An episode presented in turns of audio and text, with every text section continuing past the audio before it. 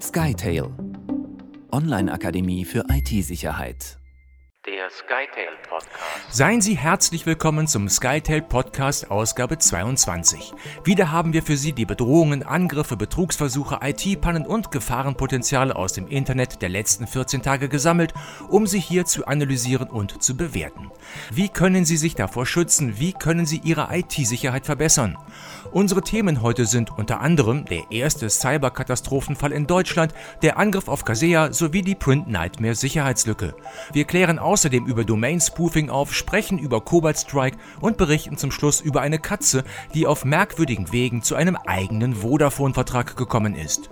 Bei mir am Mikrofon ist gut erholt aus dem Urlaub zurück, auch heute wieder der IT-Sicherheitsexperte und Leiter der SkyTel Online-Akademie für IT-Sicherheit, Max Siegler. Hallo, Max. Hallo, Matthias.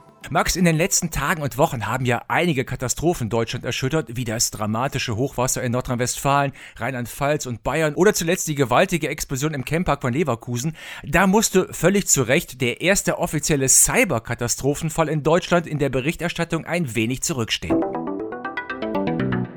Die erste offizielle Cyberkatastrophe in Deutschland. Richtig, also das ist zwar offiziell auch eine Katastrophe, aber natürlich was ganz anderes ohne Verletzte oder Tote. Das kann man natürlich gar nicht vergleichen. Mhm. Also nichtsdestotrotz, der offizielle Cyberkatastrophenfall wurde ausgerufen vom Landrat des Landkreises Anhalt-Bitterfeld. Und nach einem Hackerangriff auf die Computersysteme der Landkreisverwaltung war dann die gesamte Verwaltung stillgelegt worden. Mhm. Alle kritischen Systeme hat man dann vorsorglich vom Netz getrennt. Es konnten keine Sozialleistungen, keine Löhne, keine Gehälter ausgezahlt werden, keine Kfz-Zulassungen waren mehr möglich. Und damit man dann eben nicht monatelang auf Gehälter oder auf Sozialleistungen warten muss, wurde dann eben dieser Katastrophenfall ausgerufen. Und jetzt wurde ja sogar noch die Bundeswehr um Hilfe gebeten für die Unterstützung bei der Forensik und beim Wiederaufbau der technischen Infrastruktur. Weiß man denn inzwischen, wer hinter dem Angriff steckt und wie der abgelaufen ist? Ja, äh, klassischer Fall von Ransomware, vermutlich unterstützt oder ermöglicht durch äh, Print Nightmare, durch die äh, Sicherheitslücke. Und äh, das Ganze im Zusammenhang mit einer Phishing-Attacke. Max, über die Print Nightmare-Attacke werden wir uns ja gleich nochmal ausführlich unterhalten, ne? Ja, genau. Also da sprechen wir gleich nochmal ein bisschen drüber. Was jetzt hier passiert ist, ist, ähm, dass Daten und Systeme verschlüsselt wurden mhm. und es hat eine Lösegeldforderung in bisher unbekannter Höhe gegeben, aber der Landkreis hat sich dazu entschieden, nicht zu zahlen. Und gut, haben wir ja auch schon häufig darauf hingewiesen, dass das eigentlich der bessere Weg ist. Ähm, die Daten wurden daraufhin natürlich im Internet veröffentlicht. Man weiß bisher oder man geht davon aus, es ist eine Profibande, aber wer genau ist tatsächlich letztendlich auch noch nicht bekannt. Ja, wir hatten ja an dieser Stelle tatsächlich schon öfter darauf hingewiesen, dass eine Zahlung zum einen gar keine Garantie ist, dass sich die Daten dann tatsächlich hinterher entschlüsseln lassen und zum anderen animiert man damit die Täter nur zu weiteren Versuchen mit noch besserer Ausrüstung, die man ihnen dann selber finanziert hat. Genau. Anhalt Bitterfeld war ja auch nicht der erste Versuch, eine Verwaltung zu erpressen, aber anscheinend trifft es da bevorzugt die kleinen Städte, ne? Gerade die kleineren Kommunen haben natürlich kaum Geld für eine leistungsfähige oder wirkliche umfassende Absicherung ihrer IT-Landschaft. Mhm. Arbeiten dann häufig mit veralteter Hard- und Software, die seit Jahren nicht aktualisiert wurde und wir wissen alle, wohin das dann führt.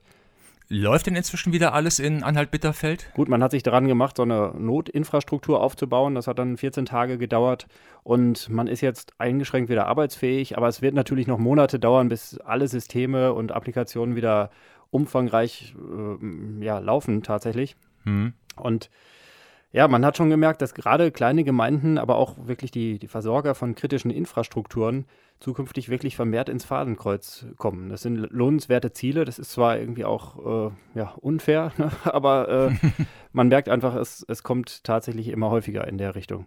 Ja, der Bayerische Rundfunk und Zeit Online, die hatten mal recherchiert. In den vergangenen Jahren hat es wohl schon mindestens 100 Ransomware-Attacken auf Behörden und Kommunalverwaltungen in Deutschland gegeben, aber Tendenz, wie gesagt, stark steigend. Ein relativ glückliches Ende fand dagegen ja der zweite große Hack der vergangenen Wochen, der Angriff auf den US-amerikanischen IT-Dienstleister Kaseya. Glückliches Ende im Kaseya-Hack. Dahinter steckte die Profibande äh, Revil. Ähm, da haben wir schon mal drüber gesprochen, die waren auch für den Hack auf den Fleischkonzern JBS in den USA verantwortlich. Ja.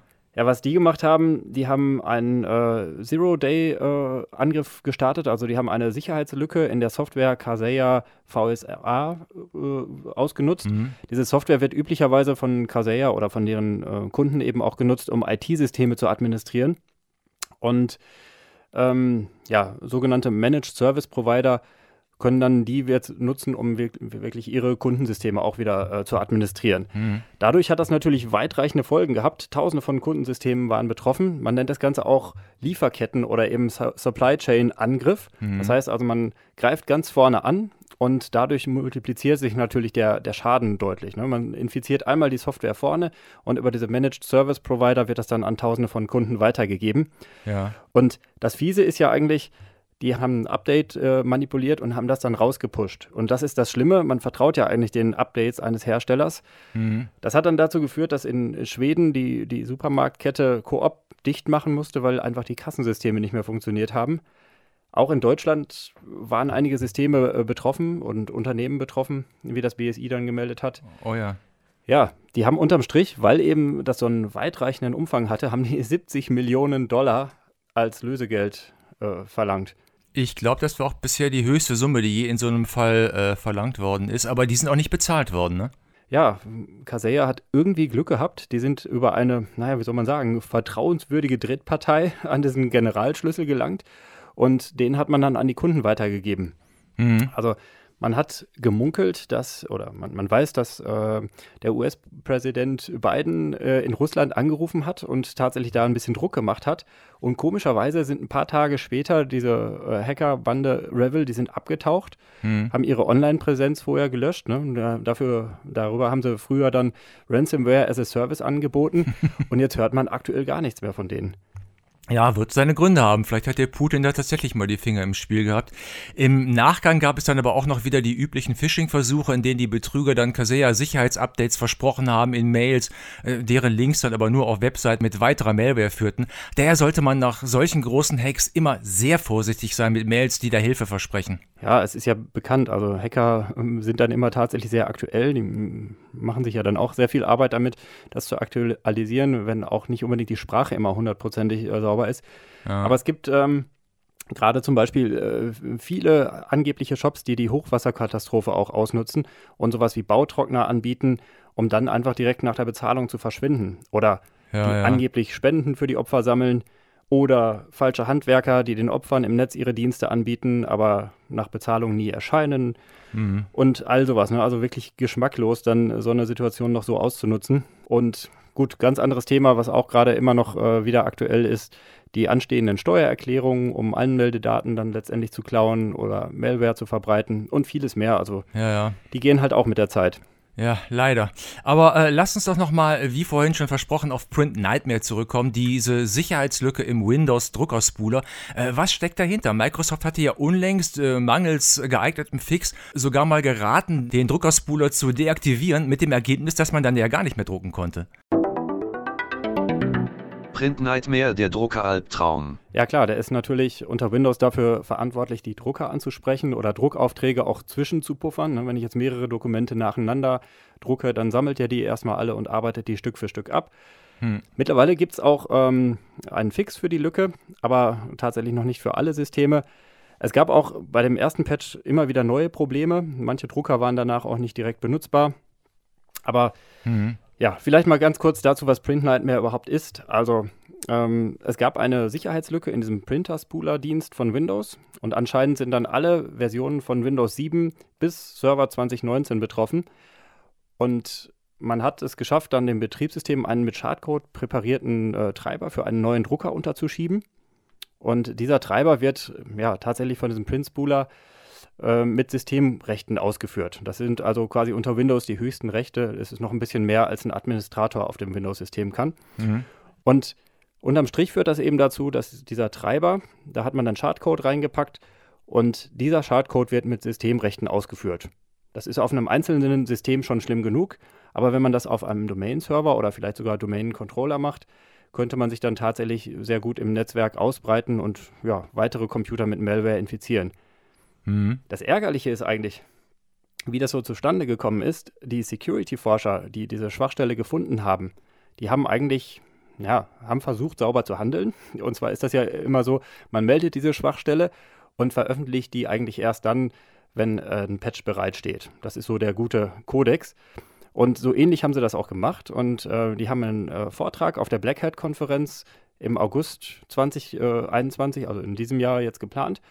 Und ja, dann haben sie gesagt, ja wunderbar, der Patch ist jetzt raus, jetzt können wir ähm, schon mal den Exploit-Code veröffentlichen. Und dann hat sich aber hinterher erst rausgestellt, dass genau diese Lücke, um die es jetzt ging, noch gar nicht gepatcht wurde, sondern irgendeine ganz andere oder ja, sehr ähnliche, aber nicht genau diese. Und die haben sich quasi einfach vertan. Aber ja, da war es am Ende schon zu spät. Oh. Der Exploit war dann draußen und seitdem kursiert er tatsächlich einfach draußen im Netz. Da hat man schön Munition geliefert für die Hacker. Ja, leider.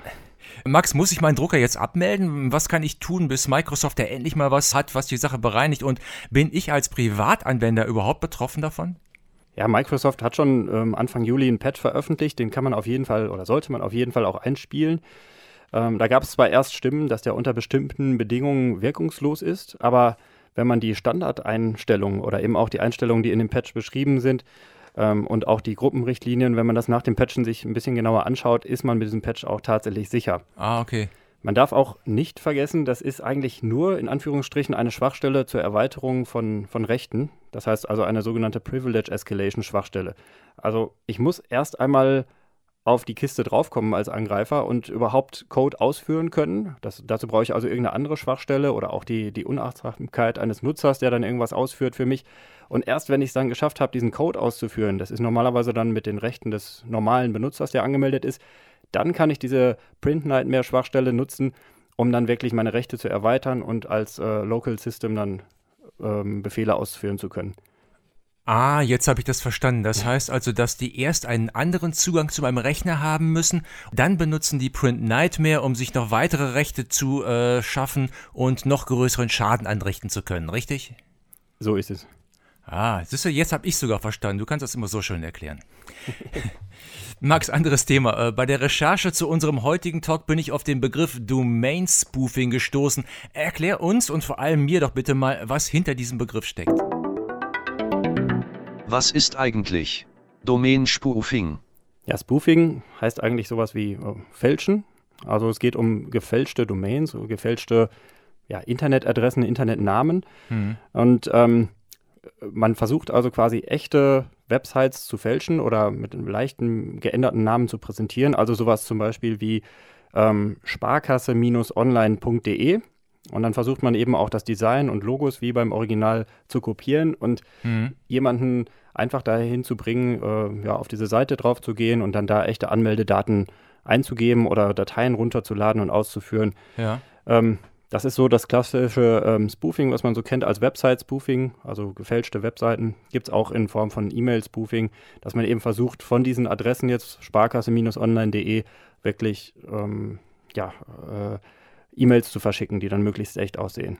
Aber äh, ja, wie bist du denn auf den Begriff gestoßen jetzt dafür? In ihrem neuesten Report Impersonating Domains hatten die Analysten des äh, Cyber Threat Intelligence Anbieters Digital Shadows herausgefunden, dass allein von März bis Juni 2021 pro Unternehmen rund 360 Fake-Domains neu registriert worden waren. Also macht über 1000 pro Jahr pro Unternehmen. Das fand ich echt viel. Und insgesamt sind die im Netz auf über 175.000 Domain-Imitationen gestoßen. Also das ist auch wirklich eine krasse Zahl. Das ist schon eine ganze Menge, aber es ist auch tatsächlich wahnsinnig leicht, sowas zu machen weil die Vergabe von, von Namen und Adressen im Internet eigentlich keinen direkten Kontrollen unterliegt. Mhm. Das ist also für jedermann zugänglich. Wir nutzen das sogar selbst auch für unsere Phishing-Trainings, bei denen wir dann wirklich die Anwender auf Domains locken, die fast so aussehen wie die Firmenwebseite. Mm, mit eigentlich sehr gutem Erfolg, muss man sagen. Mhm. Und es gibt im, im Netz, das kommt noch dazu, es gibt ab 50 Dollar ähm, gibt es schon Phishing-Kits, vorgefertigte Templates und ausführliche Tutorials, um dann wirklich mit dem Betrug direkt loszulegen. Ja. Und es gibt, das kommt noch mit dazu, es gibt inzwischen Unmengen von Domain-Endungen. Also nicht nur .com, .de und sowas, sondern eben auch .business, .pizza, .guru, mhm. äh, .online. Und äh, die Unternehmen können gar nicht so schnell hinterher, ähm, die alle wirklich zu sichern. Gerade bei kleineren Unternehmen, was wir jetzt eben auch schon besprochen haben. Da ist es einfach schwierig, da den Überblick zu behalten. Und mit diesen falschen Websites kann man sich dann als Unternehmen ausgeben und dann so versuchen, äh, an Daten zu kommen. Ne? Ja klar, ich meine, besonders beliebt sind da natürlich auch äh, Websites im, im, Finanzsektor. Da ist das meiste Geld zu holen, aber es kommt auch immer wieder vor, Lebensmittelindustrie, Technologiefirmen, Versicherungen mhm. äh, und so weiter, die sind natürlich genauso gut vom äh, Domain-Spoofing betroffen. Da lässt sich natürlich Geld holen durch genau solche Szenarien, wie wir eben besprochen haben. Phishing. Ne, man versucht Malware irgendwo zu platzieren und zu sagen, lad was von unserem Unternehmensserver mit runter. Ähm, und ja, dann eben mit dem Erfolg, dass alles verschlüsselt wird und man hat die Möglichkeit, dann äh, Lösegeld zu erpressen. Und was kann ich selber dagegen machen, damit ich nicht auf sowas reinfalle? Beziehungsweise was können Unternehmen machen, damit sie da gefeit sind? Ja gut, das äh, sogenannte Domain Monitoring. Ne? Also man schaut sich wirklich dediziert an, ja. Gibt es Namen, die ähnlich sind wie mein Unternehmensname oder wie meine Websites, meine Domains, die ich sowieso schon betreibe? Da gibt es auch Dienstleister, die ähm, sowas übernehmen können und dann quasi überwachen können. Hm. Und wenn man sich dann zeitnah darüber informiert, kann man halt versuchen, dagegen vorzugehen. Das ist auch nicht immer ganz leicht, wenn das irgendwo im Ausland passiert. Meistens wird es dann auch eben schnell registriert, der Angriff wird abgeschickt und dann ähm, ja, direkt wieder dicht gemacht oder es wird einfach liegen gelassen. Aber häufig ist es so, wenn man Spam-E-Mails bekommt und sich dann mal anschaut, wann diese Domains registriert wurden, das war maximal ein, zwei Tage vorher. Mhm. Also das ist das, was man als Unternehmen versuchen kann zu machen auf der einen Seite. Auf der anderen Seite natürlich die Security Awareness der Mitarbeiter zu schärfen, also solche Schulungen zu machen, wie wir das beispielsweise auch anbieten, wo wir dann wirklich Phishing-E-Mails präpariert äh, für das Unternehmen verschicken und den Mitarbeitern dann beibringen, guck mal, was jetzt alles hätte passieren können. Hm. Damit die mal sehen, dass t-online.pizza nicht die offizielle T-Online-Adresse ist. Ne? genau. Und gleich noch eine Meldung, über die ich gestolpert bin. Äh, Cobalt Strike wird als Malware unter Cyberkriminellen immer beliebter, hieß da die Überschrift. Die Rede ist von einer Steigerung von 2019 bis 2020 um satte 161 Prozent. Aber äh, ich habe dann überlegt, ist Cobalt Strike nicht ein ganz legitimes Sicherheitstool? Attacken mit legalen Tools. Das ist ja eben das Verrückte. Ne? Eigentlich ist das ein Tool zur Simulation von Angriffen und zum Training genau dieser Abwehrmaßnahmen, zum Test und zum Training deiner äh, Mitarbeiter letztendlich auch. Ja. Das ähm, gibt es jetzt seit ja, knapp zehn Jahren und ähm, ja, ist natürlich immer weiterentwickelt worden als Tool und Plattform zur Emulation von Angreifern. Mhm. Und das wird auch heute wirklich noch als Sicherheitstool von Pentestern äh, oder verwendet, eingesetzt aber mittlerweile eben leider auch verstärkt von den Kriminellen. Zum Beispiel beim Angriff auf äh, SolarWinds im Dezember 2020. Das war eben auch schon so eine Art Supply Chain Angriff. Mhm. Und ja, ganz ehrlich, würde ich natürlich als Hacker auch gucken, wenn man versuchen kann, irgendwo was Fertiges zu nehmen, dann muss man es eben nicht selbst entwickeln. es wird tatsächlich, weil es so verbreitet ist, äh, teilweise schon als der Nachfolger von Emotet irgendwo auch bezeichnet, verrückterweise. Aber jetzt mal für mich als Laien, wie kann man ein ganz legales Tool für kriminelle Zwecke einsetzen? Ja, diese Tools bringen ja eine ganze Menge an praktischen Funktionen mit. Zum Beispiel zum Ausspähen von Netzwerken, um verwundbare Systeme zu finden, Teilweise sind da auch fertige Komponenten für Angriffe mit dabei. Und ja, wie gesagt, warum soll ich mir die Arbeit machen, das alles selbst zu schreiben, wenn es das alles schon fertig gibt? Ähm, klar, das muss ich einmal kaufen, dieses Tool, oder eben auch mieten. Das kostet mich dann irgendwie ein paar tausend Euro, aber im Gegensatz zu den Millionen, die ich damit verdienen kann, äh, wieso nicht? Ne? Ja, da gibt es eben auch neben Cobalt Strike noch weitere Tools wie Metasploit, Core Impact, Canvas und so weiter. Also da gibt es schon einen ordentlichen Markt. Äh, kommen wir zu einem Thema, das uns fast alle betrifft, nämlich die Mobile Security. Da erreichte uns unlängst die Meldung, dass Google neun Anwendungen aus seinem Play Store entfernt hat, die mit einem Trojaner verseucht waren. Also was war denn da schon wieder los und um welche Apps ging es da? Mobile Security. Man muss ja sagen, neun sind eigentlich schon fast wenig bei den Millionen an Apps, die da verfügbar sind und die auch regelmäßig überprüft werden oder auch regelmäßig aktualisiert werden. Ja. Das sind eigentlich jetzt nur die neuen, die es gerade mal wieder in die Nachrichten geschafft haben, wegen der großen Verbreitung. Also das sind zum Beispiel Pip Photo, Rubbish Cleaner, InWell Fitness, Horoscope Daily, AppLog Keep, Lockit Master, Horoscope Pi, App Log Manager und Processing Photo. Also irgendwie alles schon sehr fotoorientiert. Mhm. Ähm, die sind insgesamt äh, fast sechs Millionen Mal runtergeladen worden und sind dann hergegangen, haben Facebook-Logins geklaut, ne, mit dem Versprechen, die Werbung abzuschalten und zusätzliche Features, wenn man sich da einfach mit Facebook anmeldet. Mhm. Da, gut, klar, was ist passiert? Man hat den Login mitgeschnitten, gespeichert und was weiß ich, wofür das dann hinterher verwendet wird. Mittlerweile ist ja so Single Sign-On-mäßig Facebook äh, tatsächlich auch bei vielen Webseiten ja. äh, genutzt, um sich an äh, Online-Shops quasi anzumelden. Insofern ist das gar nicht ganz so uninteressant. Ja. Ja, Anwendungen sind jetzt entfernt worden, Entwickler sind gesperrt, aber gut, dann machen die sich halt einen neuen Account. Ne? Eben, anderer Name, anderen Account und schon sind sie wieder drin. Das ist ja ganz einfach. Aber wie kommt Malware in den Play Store? Werden die Apps da nicht vorher geprüft? Ja, natürlich werden die vorher geprüft, ähm, insbesondere natürlich beim allerersten Mal. Bei Updates ähm, ja, kann sowas entweder schon mal durchrutschen oder ähm, es wird halt nachträglich noch irgendeine Funktion nachgeladen. Das ist das gute alte Katz- und Maus-Spiel. Die Angreifer versuchen immer irgendwas Neues zu finden. Google zieht nach, macht das wieder dicht und dann gibt es wieder neue Angriffsmethoden. Ja, also man kann also eigentlich niemandem mehr wirklich trauen. Das muss man inzwischen schon so feststellen. Was mich dann zu unserer letzten Meldung bringt aus der beliebten Rubrik Buntes zum Schluss. Die hat jetzt zwar nur am Rande mit dem Thema IT-Sicherheit zu tun, aber ich fand die so skurril, dass wir sie Ihnen nicht vorenthalten möchten. Hauptakteure sind eine Katze und eine Vertreterin von Vodafone. Das Bunte zum Schluss. Ja, genau. Die Vertreterin hatte die Vodafone-Kundin zu Hause aufgesucht und ähm, die hat dann klipp und klar erzählt, äh, dass sie keine zusätzlichen Leistungen mehr haben möchte und hat nebenbei auch von ihrem Kater Gizmo erzählt.